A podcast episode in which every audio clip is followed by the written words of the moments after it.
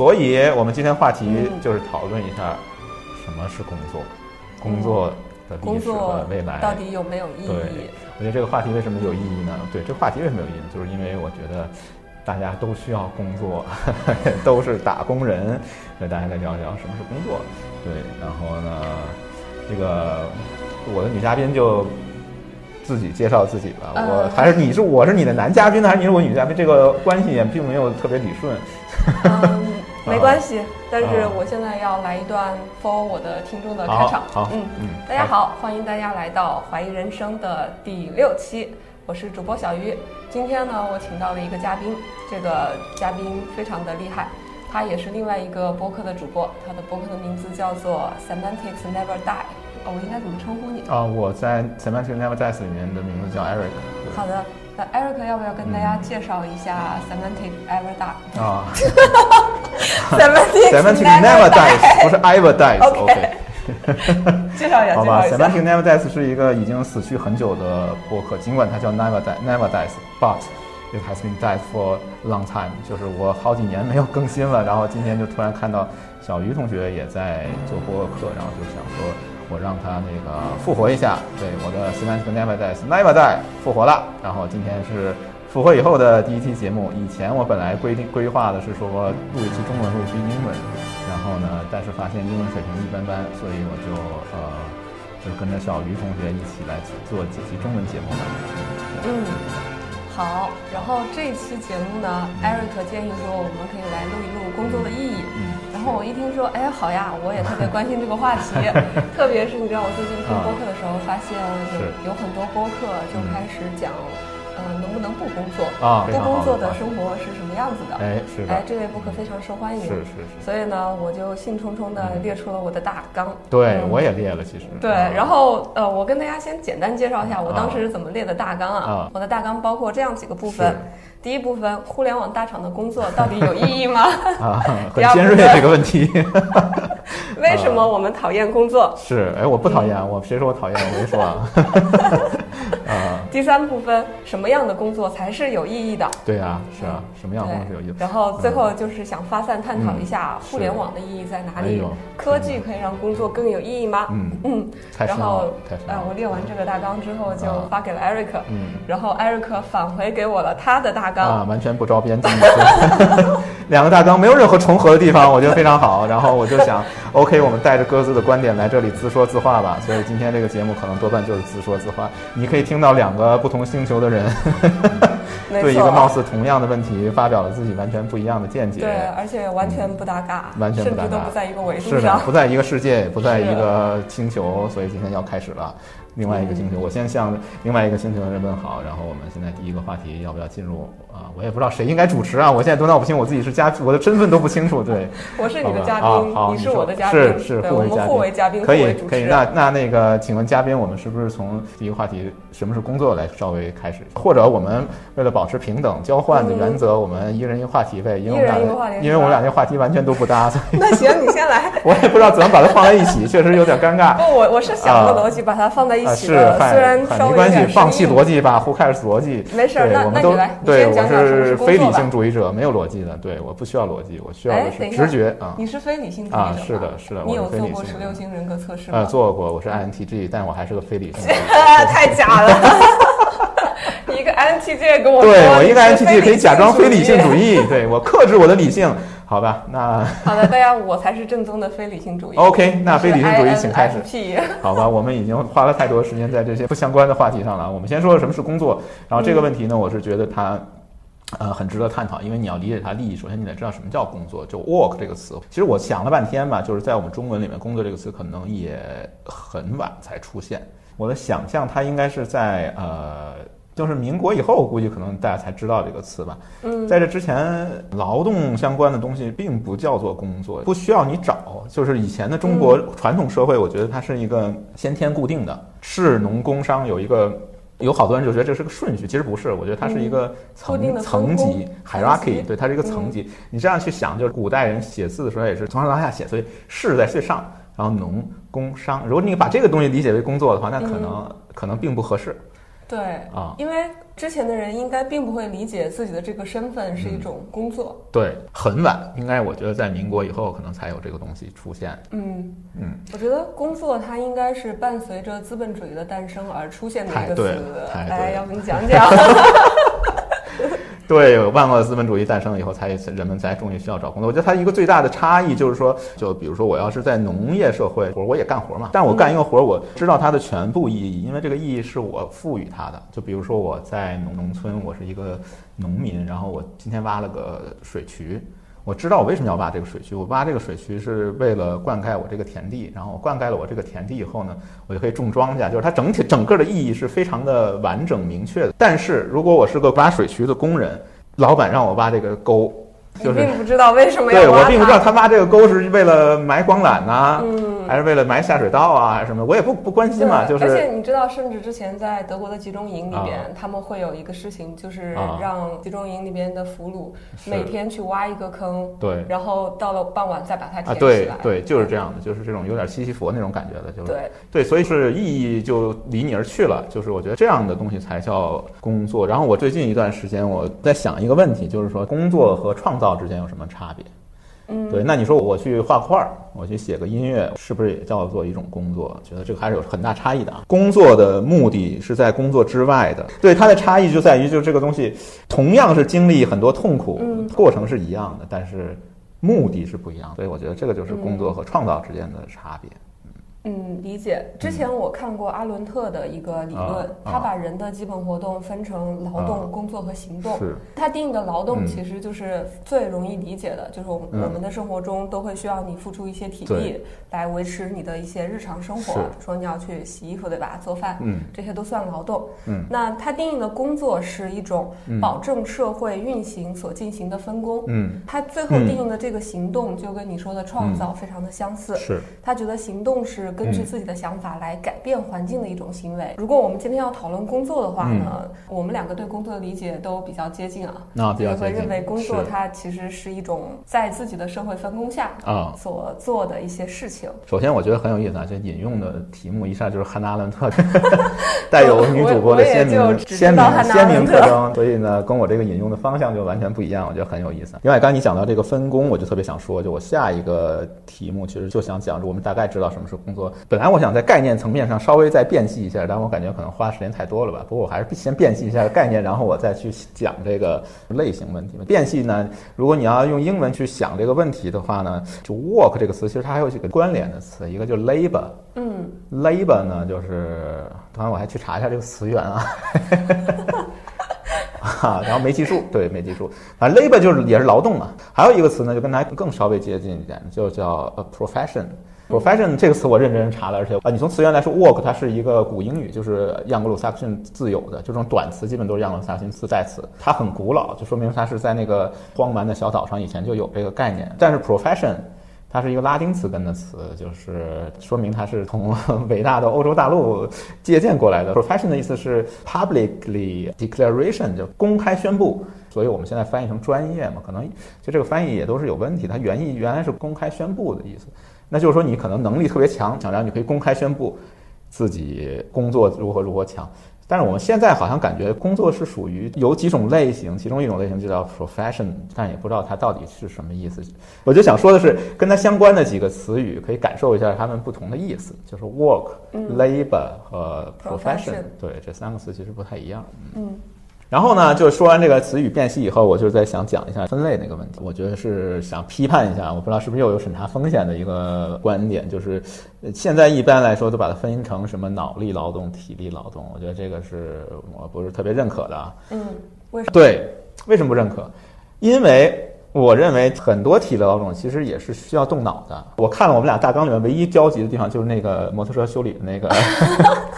工匠精神。对，工匠精神，他就讲了，就是说，好像认为说体力劳动者不需要动脑，其实不是的，嗯。而且所有的知识它最初的来源都是来自于真实的劳动和感受大自然，所以知识的真正来源其实来源于体力劳动，并没有独立的脑力劳动，也就是它两个必须要结合在一起。的。嗯，对，所以我就非常反对这种所谓知识工作，我觉得它有的时候就是个伪工作，就根本就不是工作，只是把别人的剩余价值把它刮取下来，然后号称是自己的工作而已，并不是一个真正的。你自己不就在进行知识工作？对，所以我批判我自己嘛，对，自我批判。我也批判我自己。我曾经看过一本书，里面就讲，即使你搞科学研究，比如以前你研究天气，你研究气象学，站在街上看一下，可能就是 Enlightenment 启蒙时代，可能你还是富兰克林放个大风筝什么之类，就是它就是你搞科学，它也跟自然更接近。但是我们现在搞科学都看数据，比如三十七点五度气温，你只看这个数字，你不会出去感受一下，说这个三十七点五是什么样的，不知道。然后我们的知识工作基本就是这样，天天面对的就是三十七点五，你毫无感觉，毫无认知。我们的工作现在就变成了对，所以完全这样就会导致工作出现一个什么样的问题呢？啊，好，回到了我的那一趴了。好，为什么我们都会觉得自己的工作没有意义？是的，因为你的工作里边缺乏和真实的人或者说一些环境的接触，是，所以导致你没有办法把你的工作和一种价值联系起来。是的。现代人的一个比较尴尬的一个地方，或者是后现代，我也不知道我们现在处于现代啊还是后现代，不知道。我们现在应该还是处于现代性的阶段，阶段对，但是已经有一些后现代的理论已经出现了，是。但是我觉得我们目前所经历的问题，主要还是现代性的问题。是，那不管现代还是后现代嘛，就是说我们至少可以明确一点。我们已经失去了目的，失去了意义。对对，上帝已死。然后，然后现在应该是在当前的这个时代，非常流行的哲学是存在主义哲学。对，但是标榜自己是存在主义哲学，在哲学圈子里面是一个非常 low 的一个。是这样的，对，所以很多人会认为存在主义哲学并不是一种哲学。对，我也这么觉得。就谈到现代性或者后现代性这种东西，我是觉得可能我比较想引用的，刚才已经给我发出了挑战，引用了那个汉娜·哈伦特，所以我不得不引用一些东西，证明我其实也读过一些书的。对，我想引用的是那个马尔库塞和鲍德里亚，我觉得这两个人可能在阐述这种所谓现代性和后现代性的里面，还是有值得借鉴的地方吧。比如说马尔库塞那个。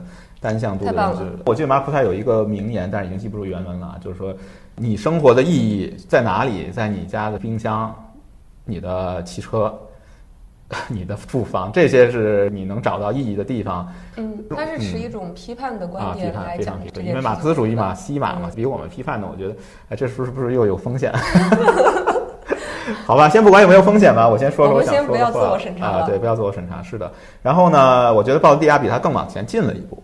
鲍德利亚说：“不对，你还没有更彻底。这个世界现在已经被物体控制了。他提出一个概念叫物体系，嗯，就物体已经组成一个系统。你以为自己是主体，其实不是，你是物体系的客体，你是被控制的，你为物体服务的。这物体自己有自己扩张的一个逻辑或者一个动力，然后你只是其中的一环而已。你的劳动。”是为了物体本身完成它的增值，因为它也是有点那种西方马克思主义感觉。那你往回倒一倒，你可以想到那个马克思就讲过嘛，人已经变成了资本增值的一个工具。对你刚讲鲍德里亚这段话的时候，我脑海中第一个展现出来就是马克思讲的资本增值这件事情。是我们的工作是为了资本增值。对，但是我觉得这个观点放在现在的社会语境下，我觉得会有很多人赞同，因为大家确实产生了这样的感觉。是的，所以呢，这个就是我们现在这个时代的环境吧。就我们的工作很大程度上是一种为资本增值服务的。但是，所以我要抛出下一个话题：在劫难逃的情况下，我们怎么能让这个过程更稍微舒适一些，或者是感受更好一些？所以我提出一个话题，叫做工作体验。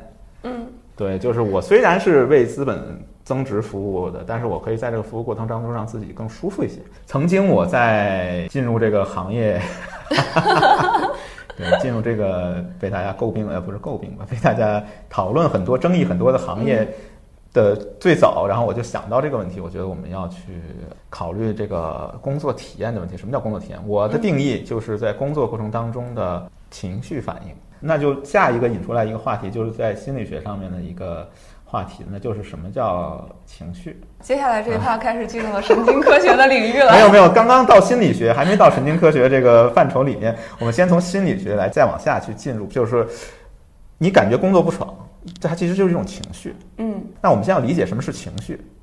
对，我们先从心理角度去理解什么是情绪的话，那我觉得可能有中国几种说法，就是叫喜怒忧思悲恐惊。七种分类。那西方人可能把它分得更细一些，他可能会考虑这个情绪是原发的还是继发的。就比如说，你让我干一个活儿，我很烦，嗯原发的情绪可能是一种愤怒，或者是一种厌恶，然后我再往前才是那种没有意义啊、无助啊这种感受，它可能是一种继发感受。其实我们想解决的问题，并不是说逃开那个为资本增值服务也好，或者是逃开它的那个宿命，可能也逃不掉。但是逃掉就是好嘛，其实也是个问题。我先不管那个，其实我感觉很多人真正关注的是过程当中的一种体验，所以我就想能不能优化这些体验。马上下面就应该进入这个神经生理学的这个 范畴，体验它其实是有一个生理基础的。我们拿一个正向的体验来说，比如说我们快乐，它需要一种神经递质，大家都知道的一个叫多巴胺，但是多巴胺对，它是一种成瘾性的一种东西。比如我今天吃了个甜食，然后我就觉得很高兴，这个就属于多巴胺式的快乐。嗯，对，这种快乐它就阈值会不断升高。那你说我天天打多巴胺行不行？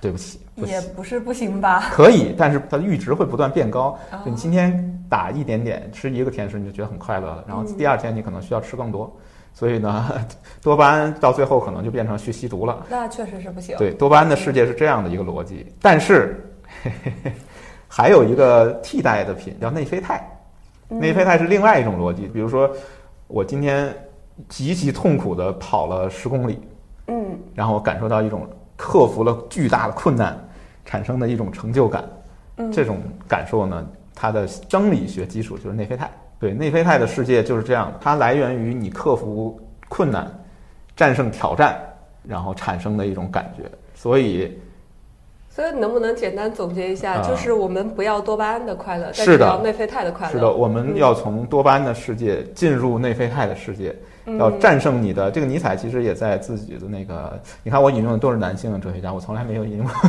为什么呢？啊，因为没怎么看过。好吧，先不说这个，就是尼采也讲过，就是你的幸福、你的快乐取决于你经历过多少痛苦。嗯然后我觉得那个西部世界啊讲了一个很重要，就是你的意识 consciousness，你的自我 identity 就来源于 suffering，就来源于痛苦。所以当你这样看待你工作中、你生活中遇到的痛苦的时候，你就知道，我只有这些 suffering 才能感受到我自己的存在。如果我什么都没有这些痛苦。必须要有的，嗯对，而且我必须要面对它，必须要经历它，必须要经过这所有的难受、所有的不爽，战胜它，我才能得到内啡肽。嗯，但是有一个问题是这样的，啊就是如果我可以避免这些痛苦，啊我为什么一定要去经历它呢？对，因为我你避免了痛苦就没有你了，不知道这些痛苦的感受，你是没办法去更好的感受快乐。就是我非常反对一种说法，就是把情绪分成什么负面、正面，我觉得这是错误的。就每一种情绪其实它都有自己的意义，就像你不同的朋友来家里访问你，你不能把每个人都 什么这是负面朋友，这是正面朋友，没有这种分法。愤怒就是愤怒，悲伤就是悲伤，喜悦就是喜悦，他们每一个都有自己的价值和意义，这就是组成自我。从逻辑上也不可能有纯粹的快乐，是不可能的。嗯，这个我同意。啊我想起来之前啊看陈嘉映的《何为良好生活》的时啊候，他好像有一个章节就是啊专门去辨析什么是良好生活，是不是良好生活是快乐吗？不是，嗯，对，不不是。不是。然后他的观点是这样，就是他在里边提到了两种乐趣。他认为快乐其实是一种半生物，嗯，那你从逆欲之乐中是可以感到快乐的，对，也可以从治愈之乐中感到快乐。嗯所谓的治愈之乐，就是一种哎健康向上的、超越性的一种体验吧。是的，是的。这个其实另外一个人就是。我感觉应该属于陈嘉映的祖师爷，祖师爷，祖师爷，也不没有那么祖师爷啊，因为陈嘉映不是那个海德格尔的的再传弟子嘛，对那往上再倒一倒，嗯再倒一倒，倒到那个叔本华那里，到叔本华那里，他有本书叫《人生的智慧》，啊对他把里面那个快乐分成了三个等级啊、一个叫做新陈代谢的快乐，就我最喜欢的啊，就是吃，嗯就属于新陈代谢的快乐，你很容易体验啊。另外一个呢，就是肌肉的快乐，运动。那德国人嘛，就特别喜欢运动。德国人百分之四十五的业余时间都在运动，所以他毕竟是个德国人。对，那个毕竟是有业余时间。啊，对。然后第三个等级就基本上哲学家嘛，就认为思考哲学呀这些东西，他觉得是最高级别的快乐。但是因为呃，叔本华是一个比较彻底的悲观主义者嘛，然后所以他在这本书的开头他就讲了一个，就研究这个幸福学，就是怎么去获得幸福，有没有幸福。它的一个基本前提就是说，活着你要先承认活着比死了好。To be or not to be，你先要回答的是 to be，然后呢，你才能去想什么叫幸福。但是在叔本华那儿，他的答案并不是 to be，所以他说我我写这本书就先他的答案难道是 not to be？嗯，肯定是啊。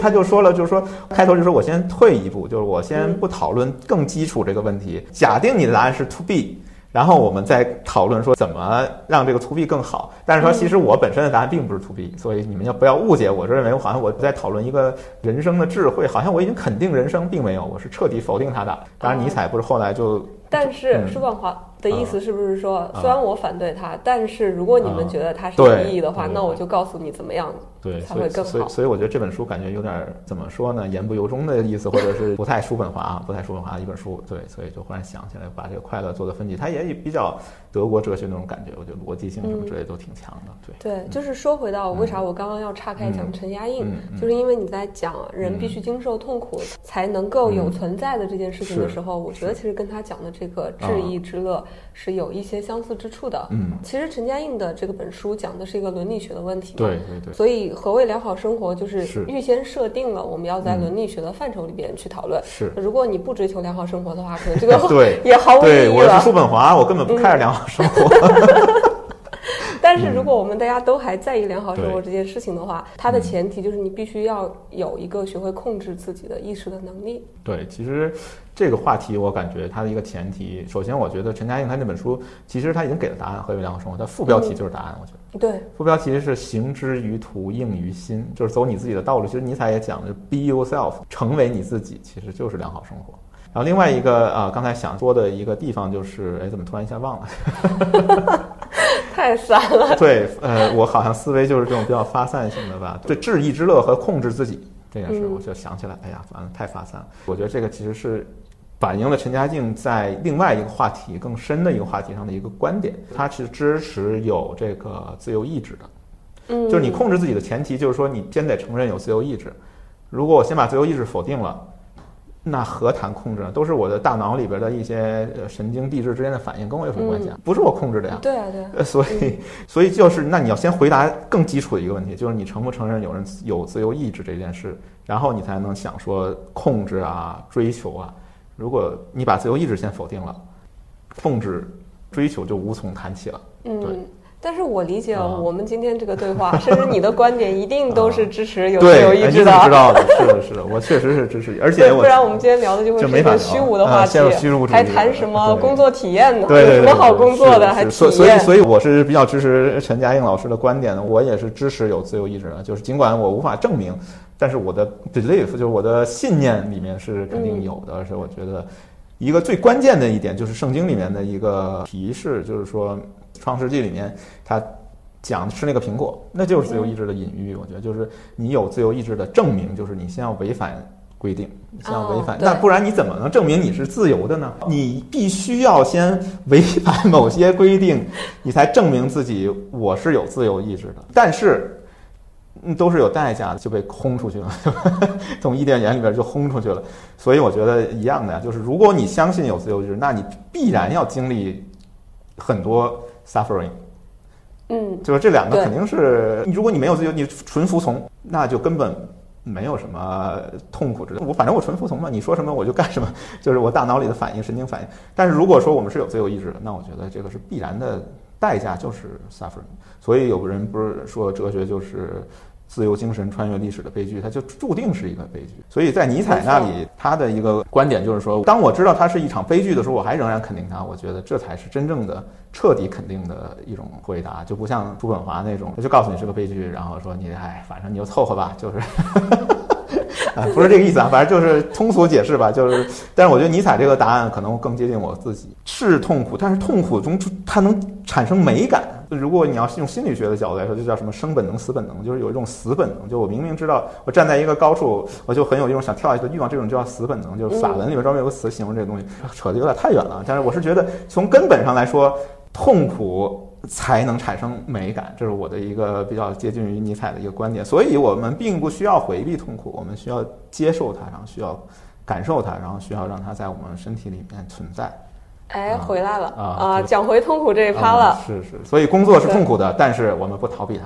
对，是，对这个观点终于说出来了，我就跟绕了这么多圈儿，不是？我觉得可能大家听到这个观点之后会很失望。很失望。嗯，对，因为有很多人他们逃避痛苦，对，然后很多人都会在想，嗯我能不能不工作？在什么样的条件具备之下，我可以不再进行现在的工作呢？是的，但可能嗯答案就是嗯你永远没法逃避，你能逃避得了现在的这份工作，但你逃避不了你以后人生中嗯会经历的。我觉得就你有限的人生来说，可能确实逃避不了。嗯但是，来 来来，既然说到这个话题，我必须要抛出我们来我来讲讲工作的未来。对，必须要抛出我的这个重要的话题，就是关于工作的未来问题。首先，我第一个观点，工作会终结啊，这是我嗯长期以来持有的一个观点，它并不是一个。一定伴随人类全部历史的一个东西，我觉得它肯定会终结的，因为它也不是是有史以来就有。那你说我以前我在农耕时代，我在更早，我在原始人的时代，我在狩猎时代，我在采集时代，我我那个是工作吗？并不是，那是为了我 survival，就为了我的生存，生存是是会有的，但是工作这件事情肯定是要终结的。就是啊我之前没有想过这件事情，啊但是你在讲了，你啊都已经讲回农耕时代了，啊那我想了一下，毕竟资本主义也就出资本现了主义早晚也是三四百年要终结的嘛，对对吧？共产主义是我们的未来，对，我们是坚定的马克思主义那必须。的，那必须的。你看这个过审太容易了，对。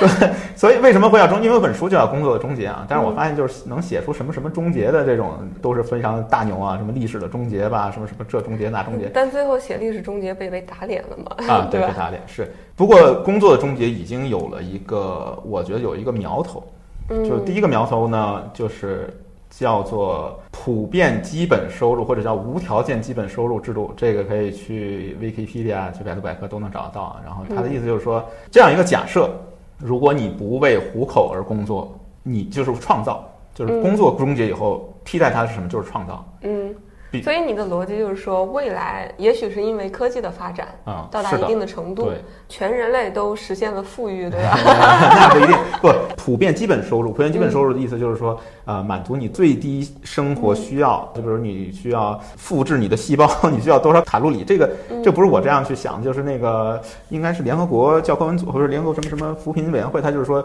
怎么定最低的收入，就是靠，比如你一天需要三千卡的热量，嗯然后这三千卡热量它也可以是大米饭，它也可以是肉，那我就用最便宜的那个给你算出一个最低的。对，所以这个呢就是最低普遍基本收入的意思，就是说那可能比这个是要高一点，就是说你嗯能吃能喝，然后能能 survival，在这基础上你想干什么干什么。他举了好多例子，比如说达尔文花了三年还是五年的时间。一直在全世界转嘛，去考察各种化石、各种小岛，他才能写出进化论。嗯或者其实那本书并不叫进化论，那就先不说那个。然后还有其他很多人都是，就是如果他为了糊口而工作，那达尔文还能写出进化论吗？有一些人就开始做一些社会实验，就他们那我们建个 funding，就建个基金，那嗯选拔一些幸运儿，说我们就给你提供这个普遍基本收入，就每月给你几百磅或者是几千欧元，然后呢你想干什么干什么，看看他是不是能创造出更大的价值。这个叫做普遍基本收入制度，但这个实验的结果我还没找到，我也不知道。满怀期待的听实验啊结对，果。没有结果。对，另外一个呢，我觉得就是如果你再往回看，嗯比如说像古希腊这个时代，嗯其实公民是没有工作的，就是看你怎么定义吧。就是公民呢是靠奴隶嘛，就是奴隶来去提供食物，提供所有的。像古希腊人穿的很很比较简朴，就是也没有那么多的欲望。公民们在干嘛？就是创造。嗯呃，戏剧、哲学、出去打仗之类的。那你说这个叫工作吗？我感觉其实并不是我们定义的工作，奴隶是在工作。所以，我觉得未来可能是会有了人工智能，有了机器人嗯奴隶，我们可能的生活状态就像古希腊的公民一样，嗯每天的工作就是站在广场上辩论哲学，就像我们今天这样。就是去创造。哎，对，嗯去创造新的思想，去创造新的戏剧，啊，可能我觉得这个才是工作终结以后的。这是嗯。一种非常乐观主义的想法 对，其实我不是个悲观主义者，我现在还是有一点持悲观主义的意见嗯，可以，因为我觉得即使未来我们的物质世界可以达到你说的这种程度，嗯当然阻碍在人类面前的最大的一个嗯障碍就是嗯资本增值的冲动。嗯，他会想尽办法的嗯把人卷入到他的增值的进程中去，使人无法得到自由。嗯而它用来绑架人的一个最大的武器就是消费主义。嗯嗯，这个非常认同。我觉得这个观念就基本上又回到刚才鲍德利亚的那个说法里面，就是说鲍德利亚把这个批判做得非常的完善，我觉得，但是他到最后给出结论的时候，就比较田园诗，就比较想象了，就是 他提出一个叫什么象征性交换。嗯它这个东西会替代资本，但我觉得这个是非常难的，因为如果真的物体系已经形成了，就像那个《Matrix》就那个《黑客帝国》那个电影，其实就是在鲍德利亚哲学的基础上嗯去做的嘛。就如果这个 Matrix 就这个物体系已经形成了，那你怎么能逃脱它？其实这是一个没法解掉这个 没法解决。但是另外一个方向也是比较有点像鲍德利亚这种田园式的幻想，就是就那本书，就是那个修摩托车那个 摩托车修理那本哦，书。对，这里要给大家嗯安利一本书，对这本书的名字叫做《摩托车修理店的未来工作哲学：对，回归工匠精神是》。我也不知道我背错了没有，没有，大概就是这个能把这意思吧。背下来不容易，我就记住个摩托车。对，然后它里面给的答案就是工作的未来就是回到过去，嗯，就是手工艺。他认为手工艺是可以给我们意义，能回答我们所有的困惑。当然，我感觉这个其实也有点想象，嗯。但嗯哎，我有想过这个理论，嗯我觉得它在局部层面是可操作的，是是，整个社会不可能回到过去，对，但是有些人也许能够有能力选择。嗯 是是。呃，另外一本书，这本书叫《万物闪耀》啊，这本书我没看过。啊，没看过，嗯好吧，我也没看过，但我看了一本书，引用了这本书啊。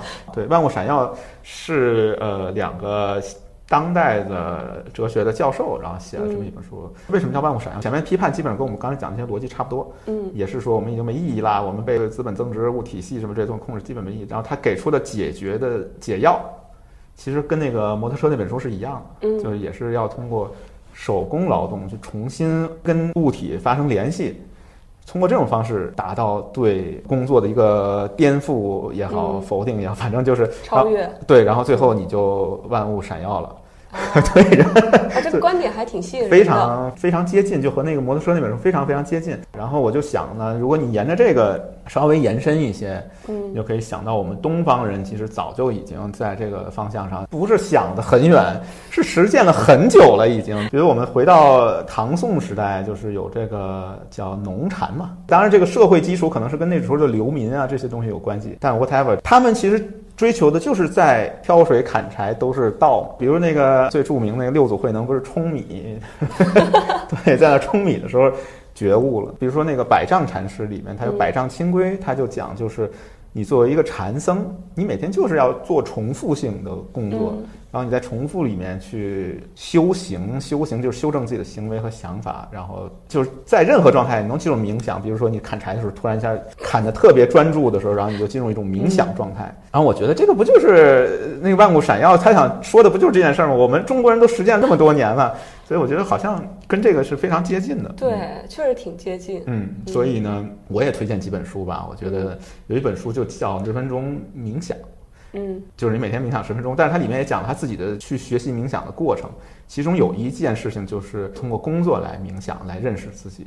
就是他有一次到了一个寺院里边学冥想，然后呢，这个僧人们就说：“那你就割草去吧。”然后他就愤怒了，说：“哇，大老远我来到这儿是尼泊尔还是哪儿一个寺院，特别老远一个山里边，我来学佛法的真谛，然后你让我天天割草，就愤怒了。但是呢。”也去割了，然后割着割着，他就忽然就就领悟到，就忽然想到自己为什么会愤怒，就是带着一种觉察的状态去觉察自己这个愤怒的来源是什么，然后反正就从这个地方他就得到了很多的开悟也好，或者是什么。所以我觉得呢，嗯如果是从这个角度去出发的话，那我们就是不管干什么，如果都能开悟，那我们是不是也可以像？百丈禅师啊，也像这个人一样，就是我们可以在我们的工作当中尝试能不能进入到一种冥想冥想状态，不是这个冥想状啊态，就是你推荐的另外一本书，对吧？也会讲到这个事情。呃还想推荐嗯另外一本，就是关于禅和冥想这件事情，现在不是又还重新流行？我觉得很有意思，就是说我们已经就是遇到很多困难，然后一一部分人他就向古代找解药，嗯然后你就发现古代那些修行现在突然又都流行了，什么正念、对，正念冥想这些东西就突然都流行起来，其实就是无药可救的时候，然后你就找以前的药 去老药吃一吃看管不管用。对，然后有一本书叫《爱情与工作的每日禅》，也是跟这个差不多吧，就是那可能它多了个爱情吧，就除了工作以外，你还要想自己的情感方面的一些东西啊，在里面也能获得一些禅的一些东西。还有一本书叫做《专注力修炼》，它英文名字叫 Attention。Beyond mindfulness，就是现在最流行的那个正念，不叫 mindfulness，然后它是叫 attention beyond mindfulness，就是超越正念的。注意力，对，感觉有点悬。对，然后他就是 其实也是一样的，跟一套方法，你怎么去有意识的训练自己的注意力，专注在一件事情，不管是什么事情。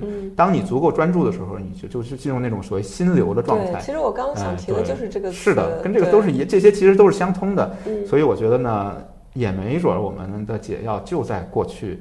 就在那个百丈清规里面，可能我们天天砍个柴，其实就开悟了。管你做的是什么呢？编代码还是写文件，无所谓的，反正跟砍柴是一样的。开悟了，你觉得这些东西都根本不重要。我的幸福就在当下，就在此刻。对我有一个观点，我觉得其实人类的基本需求或者人类真正追求的东西，在几千年来并没有。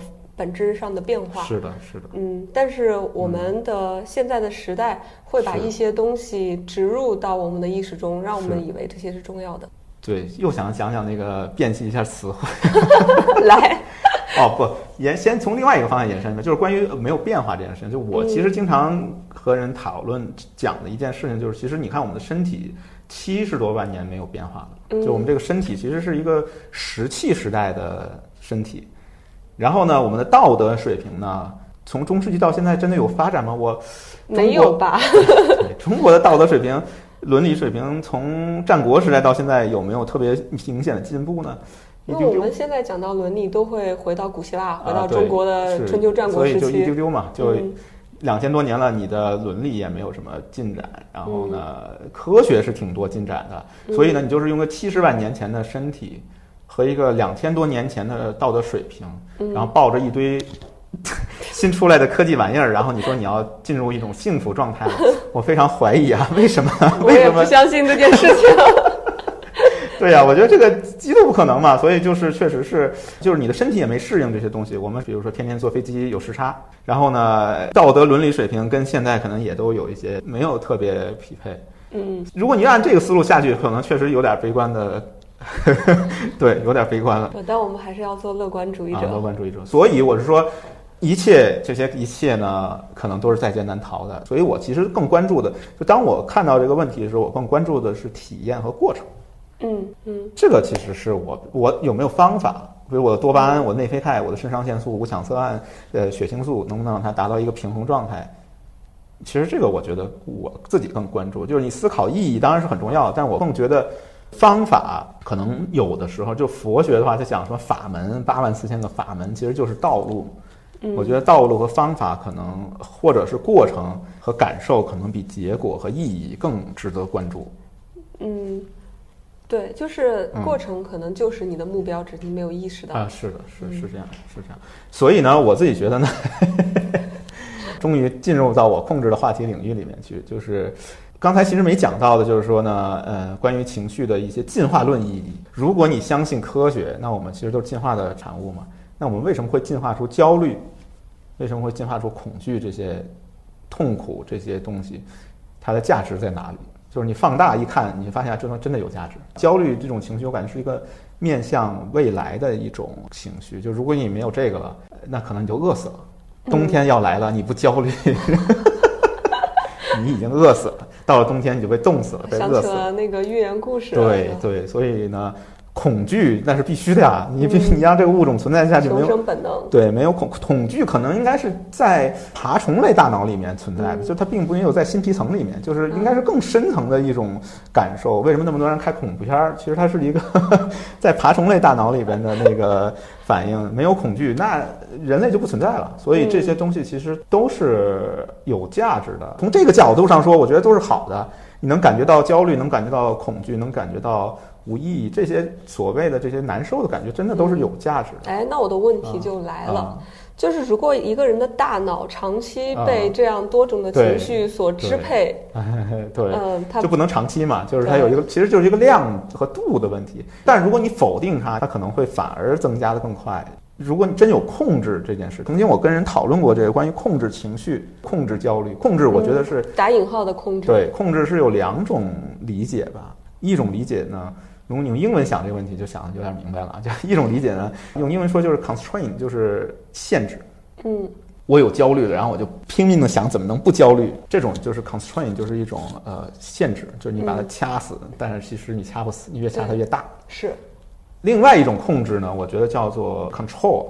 我的焦虑来了，然后又走了，比你焦虑十倍，但是呢，我请辨析一下这个词的词根。对 anxiety 嘛，焦虑来，然后他走了。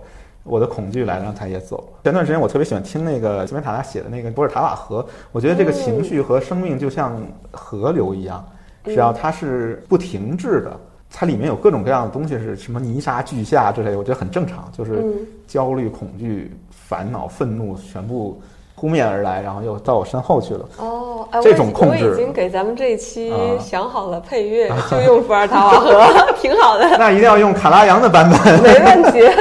呃，所以我觉得这个就是我的理解吧，就是当你遇到这些东西的时候，有的人反应就是我一定要去克服它。曾经我有人跟人讨论过这个问题，说我在工作中特别焦虑啊、怎么克服？然后我就问了一个问题，我说那 OK，你想克服焦虑，你知道焦虑的反义词是什么吗？安安 前面加个否定词根，这不叫反义词。就比如那反义说，词是什么？呃，我个人的观点，焦虑的反义词是好奇哦，curiosity，就是 anxiety 的反义词是 curiosity，curiosity 的 cure，它本身就带有一种治愈的意思。啊 cure 就治愈，果然是。对，嗯。所以呢，curiosity 它就是有一种治愈的意思。另外，而且 curiosity 是开放的，开放什么意思？就是我带着好奇心，也是面向未来的，但我带着好奇心，我可以接受所有的结果。嗯。比嗯如我们这期播客没录成，我也可以接受啊。但如果我一直想，我只能接受一种结果，这个播客一定要录得特别好，嗯播放量一定要达到一百万，那就我就焦虑了。对，所以呢，焦虑就是一种封闭式的思维方式，嗯你只能接受一种未来的结果。嗯啊，我觉得这句话说的特别好，就是啊就是你直接把这句话套用到啊当下我们的同龄人为何如此焦虑，你就能得到答案。原因就是你只接受未来给你的一种，没错，很可惜，未来是非常的不确定的，它能给你无数，所以替代焦虑的情绪就是 curiosity，你带着好奇心去看未来给你什么，然后你很好奇的去等待它或者去追求它，我觉得这个才是你如果真想克服焦虑的话，当然焦虑值不值得克服这本身就是个问题啊，但如果你真想克服它，我觉得可能一个比较好的处方就是好奇。就好像那个《阿甘正传》那个从巧克力盒子里，所以我觉得这个是我自己的答案。我觉得这个啊不算克服了，啊，或者说它是一种治疗，对，治疗教育。其实我觉得接受是更好的一种选择，接受不了，嗯那你可以把它换成好奇心啊，啊。对，嗯我觉得好奇心才是人的人性里面最可贵的一部分。这个话题感觉聊的有点儿 你刚刚在啊讲这一段的时候，我脑子里面一直在想，哎，啊，怎么样才能回到工作这件事情？回不去了，回不去了，工作已经终结了。然后回回到工作上，刚才我想说的就是说，工作是在劫难逃、不可避免的。嗯我更关注的是过程和体验。嗯那怎么来优化和提升这个过程和体验？嗯那我觉得就你需要一各种力，就是意志力、专注力这些东西帮助你去改善这个体验。还有就是你理解你的情绪，体验里面的很大一部分都是情绪体验，然后进入到什么心流啊也好、冥想也好这些状态里面，我觉得这个是我给的一个嗯。答案吧。我觉得这个答案它好理想啊！根据我过往的工作经历，啊、是，感到有些工作没有办法通过这样的自我控制，比如说呢，比如就不说了。比如说割草这件事儿吧，就比如说割草这件事儿，嗯它也是个很无聊的工作嘛，但是你如果带着觉察去割草，所以我非常建议看看那本书，就《十分钟冥想》这本书里面，他讲自己是怎么慢慢从这里面也能一下就嗯，就是悟到了，对割草这件事儿，我觉得还不一样。啊割草这个事儿让我联想起来另外一个观点，嗯叫做由易入道。啊，就比如说有些人为什么他要去学一个乐器，对吧对对？对我最近在弹吉他啊，，是是是，然后你其实，在 钢琴 还是啊，这个笛子，不是笛子，那是洞箫，对啊？对不起，对不起，横着吹叫笛子，竖着吹不够专业 其实，在这个练习过程中，嗯你做的都是重复的、很无聊的事情，但是你可以从这种重复中是的。感觉自己的技巧在一点一点提升。就像那个，我自己觉得，就修摩托车这件事情，嗯它为什么会给人带来意义感？因为你可以这样想，就是修摩托车其实跟老板派给你一个活儿是一样的，嗯，是别人的摩托车，你修再好，那车也是别人的，他早晚得把它拿走嘛，对吧？老板派给你的活儿，那也不是你想干的，有很大程度上不是你想干。但是，如果你能从帮别人修车里面提升自己的技艺，嗯，技能就是，如果用希腊文的技能叫 Sophia，就是 philosophy 那个哎 Sophie，这个挺有意思的，因为索菲亚通常被翻译成智慧嘛，对对，但是其实，在希腊文的原意里面，那本书也讲是技能，并不是凭空想的智慧，就是可能更接近于一种手艺的智慧。明白。对。所以这个其实有点呼应你最开始讲的，啊。就是知识并不是凭空产生的。是的，是从手脑并用产生的。嗯，我我先我好像又有点跑没事，你继。续修摩托车。修摩托车对，所以呢，我觉得呢，就是说，摩托车是别人的，嗯活儿也是老板派的，但是你从里面提升的技能是谁也拿不走的。如果你抱着这个目的，所有的摩托车你都愿意去修，所有的老板派的活儿你都愿意去干，因为我总想从里面提升我自己的知识和我自己的技能。有一个技巧就是你给自己设计一个挑战，比如说最无聊的工作，比如说割草，嗯我可以不可以给自己设计一个小挑战，就是说我今天能割得更快一些？嗯嗯但我又有两个问题啊。嗯首先，假设我不想修摩托车，我想啊做饭怎么办？啊，然后第二个就是 我我也可以修摩托车，是但我想修几年摩托车，我就能去修卡车。啊，修卡车是对，这是两个不同方向的问题啊，是，我觉得呢，就关于这些问题，我感觉我自己的一个答案就是说，首先你想做饭，现在其实很简单啊，就是换职业通道，我感觉其实现在这个社会好像还好，嗯。但是你要想从摩托车晋升到可以修卡车，对这个你自己 自己本身技能的提升其实是很重要，但是再往下去质疑和追问一下，就是如果你用这个斯多格主义的观念去追问一下，这个目标本身是不是一个内在化的目标？就是嗯比如说我去参加一个比赛，参加一个网球比赛，外在目标就是我得冠军，但不好意思，不是你可控的，对，这是外在。内在目标是什么呢？就是我训练多长时间，嗯我每天练五个钟头踢球，练五个钟头发球，这些是我可控的。嗯所以呢，当你把目标设定一个外在的目标的时候，你多半会很难受，因为它不可控。比如说我做这个播客，嗯。如果我的目标是所有人都满意不，过你的目标是超过个位数的收听量，你可能要失望了。啊我我的目标只是把它做完。目标如果内在化的话，我的目标就是今天我把它录完。嗯至于听众们怎么想我的观点，这我控制不了，它也不应该是我控制的。所以呢，我觉得就是在设定目标的时候，就是回到刚才你讲的那个问题上，就是修卡车这件事情，它是不是一个我能控制的？先要研究一下这个问题。如果不是我可控的，它就不应该是我的目标。你这个观点有一种似曾相识的感觉，跟谁似曾相识呢？跟某个哲学流派的观点似曾相识。就是陈思路啊，就马可·奥勒留那些人，可能他们都是这样去看待这个问题。从这个点出发，其实我还蛮想探讨一下嗯所谓的内在动机和外在动机的。哎、是是，对，因为我觉得嗯我自己反正是很长一段时间都是一个非常受外在嗯，反馈所影响的人。对对，能理解。对，我我觉得外在反馈也不是不重要，嗯但是听听就好吧。我觉得是这样的啊，就是如果你要是看过那个阿德勒心理学，自卑与超越吗？还有一本最近超流行的嗯阿德勒心理学的那个通俗读物叫《被讨厌被讨厌的勇气。啊，对，超流行，我也不知道这本书怎么突然一下那么流行。它里面不是讲了一个最基本的一个原则，就是课题分离，嗯反馈不反馈那是别人的课题，我怎么做那是我的课题。其实，在其他的其他的人的哲学里面也有讲过这种，就是你始终是有选择权的，但是你可以顺从自己。我就感觉这个人人身攻击了我，我就要回应他，以直报怨，以德报德，也没问题。我可能有的时候会更过分一些，我遵从旧约圣经的原则，必七倍报偿，就是你骂我一句，我必须骂你七句，也可以，也挺好。也没问题啊。就是它是你的选择嘛，要相信自己有选择。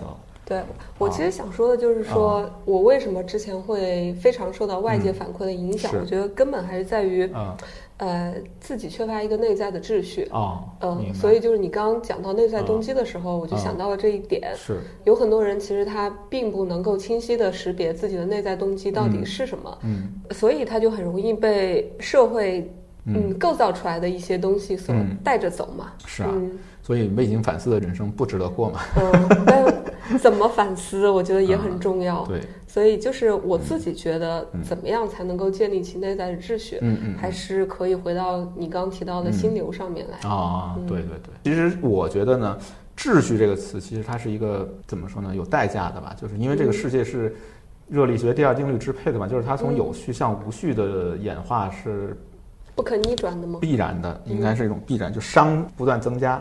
嗯然后呢，你说不对啊，说这个宇宙是熵增的，那为什么生物进化是熵减的？就是为什么嗯 人人生命在不断的变成复杂？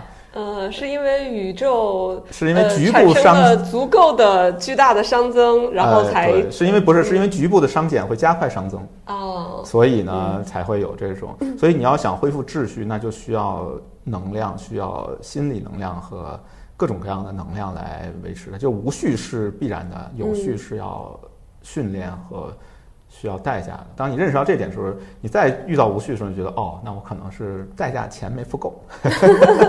对，所以有道理它就无序了。嗯但我最近那个为什么刚刚提到卡拉扬？其实我最近看了卡拉扬那个纪录片儿。嗯 对，卡拉扬是我的男神嘛，就我的 role model 嘛，就我感觉你的男神有挺多的啊，维特多根斯坦啊，维特根斯坦也多呢，对对对。先先说卡拉扬吧，男神太多了，说不过来。他相信的是什么？他相信这个世界的那个 harmony，就是不相信说这个世界是靠暴力，是靠强制力来驱动。他举个例子，就是天上飞的一群鸟，大雁是有个头雁，但是很多鸟它就是一堆鸟在那飞。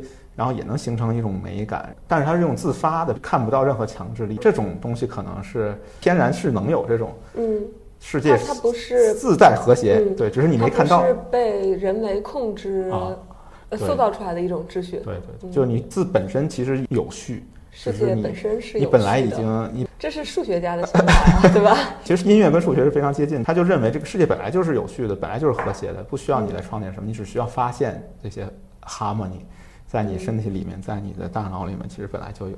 哇，我觉得这个观点好美啊，对，非常具有美感。卡拉扬那个他那个纪录片的副标题就叫 Beauty I See，哦如我所见之美，就是基本啊，你说到卡拉扬，啊我想到另外一个嗯坂本龙一，因为最近他是要举办音乐会了还是怎样？啊啊啊是就是最近对他的宣传比较多，然后就了解了一下他的那个一几年出了一个专辑，嗯嗯。嗯，然后那个专辑它的意思其实就是无序，啊，对，反正就是秩序 O 的，或者是 harmony，就你看你怎么理解“秩序”这个词。我其实觉得 O 的这个东西，感觉听起来就是有一种呃，命令。对你承认一个上帝或者一个什么东西，倾向于卡拉扬的这个理解，他认为 harmony 是自发的，嗯，不是 O 的，本来自带美感，所以卡拉扬每次指挥的时候都闭眼，根本不看，就是让你们自己形成一种 harmony，嗯能达到这种境界，就像一群飞鸟，没有任何鸟在那儿领导它，它也能形成一种美，能形成一种秩序。我觉得这个其实才是最高的一种。那你觉得这种状态有可能在我们的日常工作中实现吗？对啊、所以你需要专注力修炼嘛。我觉得你你可以正式开始讲一下这一趴吗？啊行，可以啊，没问题。我是不是先喝口水？等你嗯等你，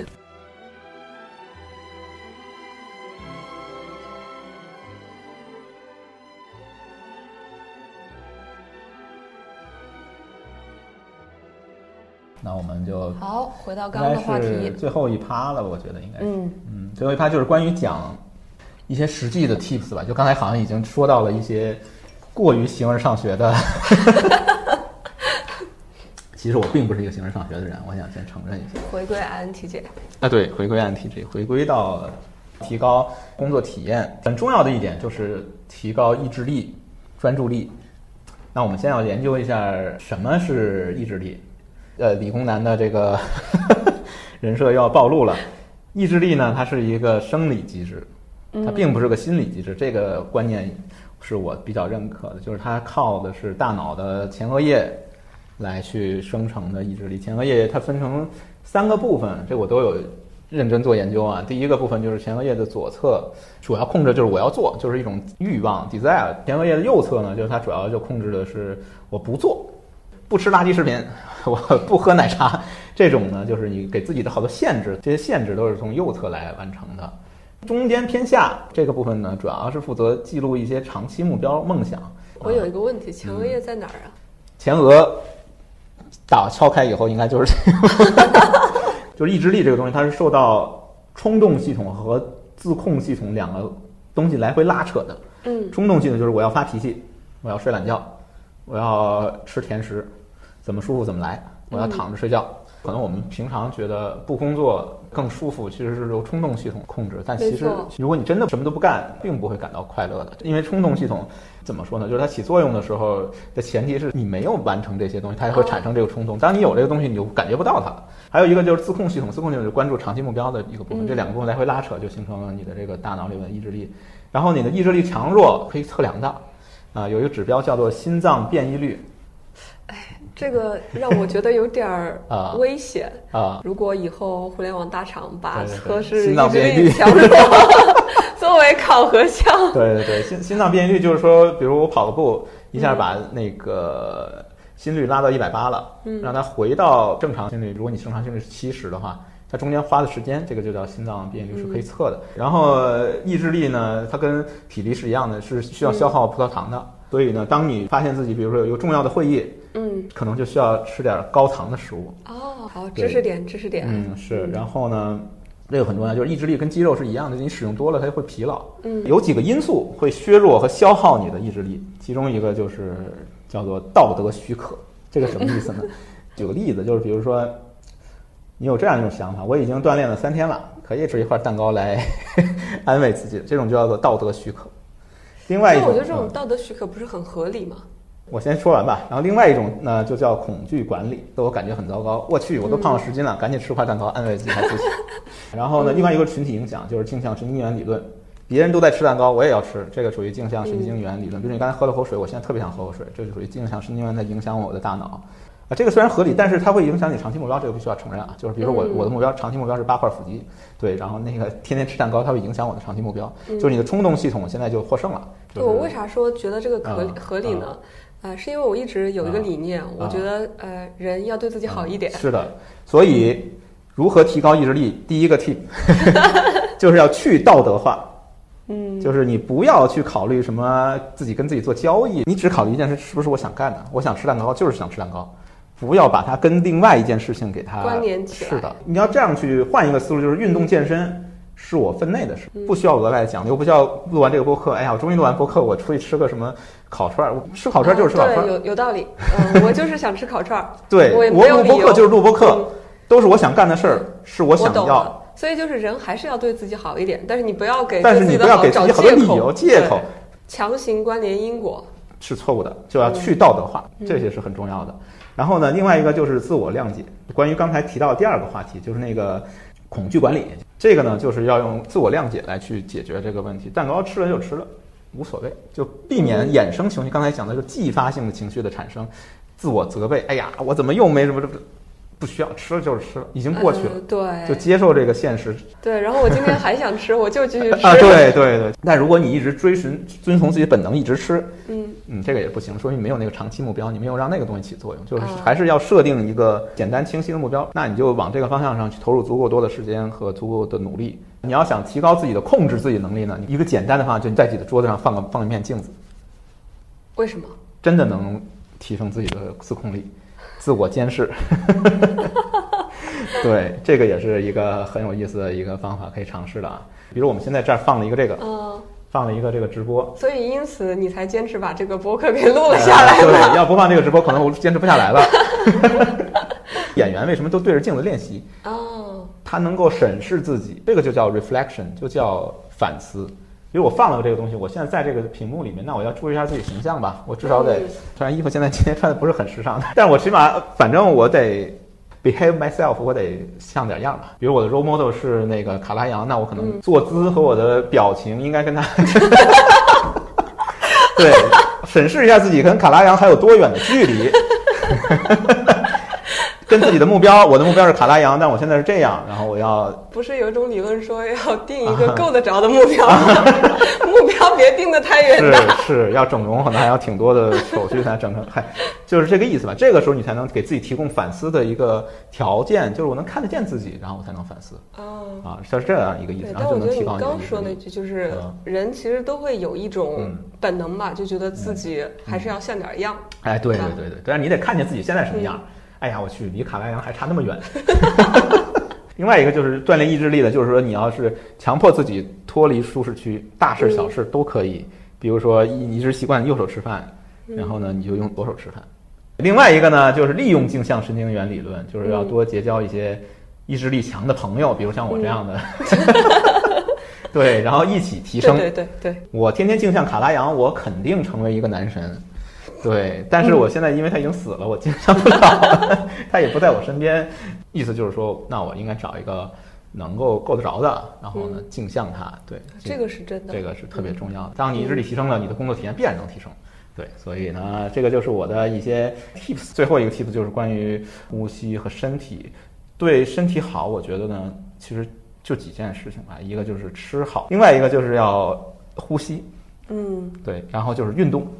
所以身体好，才能有好的意志力，才能有好的工作体验。所以我们今天就结束在这里，然后祝各位身体健康。哇好棒，这个逻辑真的是严丝合缝。对，因为好像时间要到了，对对对，结束的比较突然，没关系。但确实是啊，就是我最后想再收一下。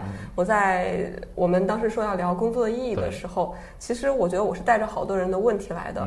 很多人都希望说能够从一些资料中得到对于工作没有意义这件事情的迎合他们的呃想法的一些反馈。但事实上，这个问题的解答。它最终要回归到 身体吃好饭，对，没错，然后呼吸好，睡好觉，然后多运动。嗯，对，对工作的哲学反思还是可以继续进行的，但是我们还是要专注于当下。